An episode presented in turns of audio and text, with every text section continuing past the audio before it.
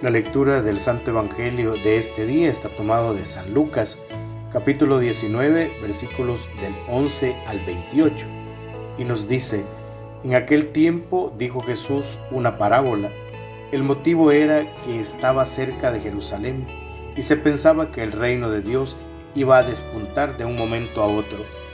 Dijo pues, un hombre noble se marchó a un país lejano para conseguirse el título de rey y volver después. Llamó a diez empleados suyos y les repartió diez onzas de oro, diciéndoles, negociad mientras vuelvo. Sus conciudadanos que le aborrecían enviaron tras él una embajada para informar, no queremos que él sea nuestro rey. Cuando volvió con el título real, mandó a llamar a los empleados a quienes había dado el dinero para enterarse de lo que había ganado cada uno. El primero se presentó y dijo, Señor, tu onza ha producido diez. Él le contestó, Muy bien, eres un empleado cumplidor, como has sido fiel en una minucia, tendrás autoridad sobre diez ciudades. El segundo llegó y dijo, Tu onza, Señor, ha producido cinco. A ese le dijo también, Pues toma tú el mando de cinco ciudades. El otro llegó y dijo, Señor, aquí está tu onza, la he tenido guardada en el pañuelo, te he tenido miedo, porque eres un hombre exigente, que reclamas lo que no prestas y ciegas lo que no siembras. Él le contestó, por tu boca te condeno, empleado holgazán, con que sabías que soy exigente, que reclamo lo que no presto y ciego lo que no siembro, pues ¿por qué no pusiste mi dinero en el banco? Al volver yo lo habría cobrado con los intereses.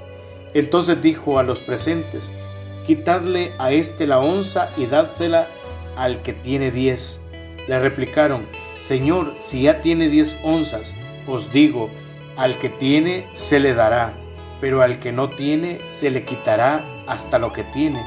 Y a esos enemigos míos que no me querían por rey, traedlos acá y degolladlos en mi presencia. Dicho esto, echó a andar delante de ellos, subiendo hacia Jerusalén. Palabra del Señor, gloria y honor a ti, Señor Jesús. El Evangelio de hoy contiene una exigencia y a la vez una gran confianza de Dios en cada uno de nosotros. Jesús una vez más habla a través de parábolas sencillas que encierran toda esa grandeza de su mensaje y que es una invitación a saber descubrir la grandeza de la vida corriente. Parece duro o al menos exigente el pasaje de hoy y nos muestra la gran diferencia entre el temor de Dios y el temor a Dios.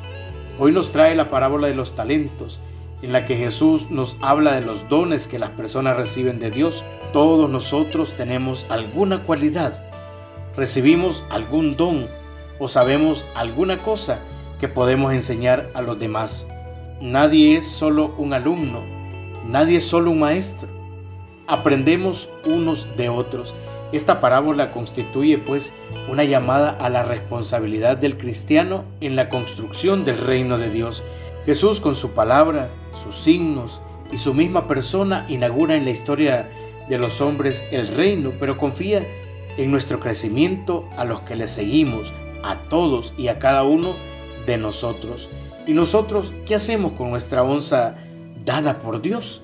Un grupo quizás se puede desentender y esperar que Jesús se lo dé todo ya hecho, ya realizado, ya santificado. Inclusive algunos desconfían de Él y buscan no el reino de Dios, sino otro reino de Dios a la medida de los intereses de ellos. Y Jesús les estorba. Mirando la actitud de estos servidores, podemos ver en esta última etapa del año, etapa de balances y de evaluaciones, y preguntarnos con cuál de los servidores me veo más representado hoy. El Señor nos desafía. Hoy hay que arriesgarse e intentar producir aún más. De eso se trata el reino de Dios, de actuar, de poner todo lo que somos, lo que tenemos y animarnos día a día a mejorar y a incrementar lo que Dios nos ha dado. Oremos juntos.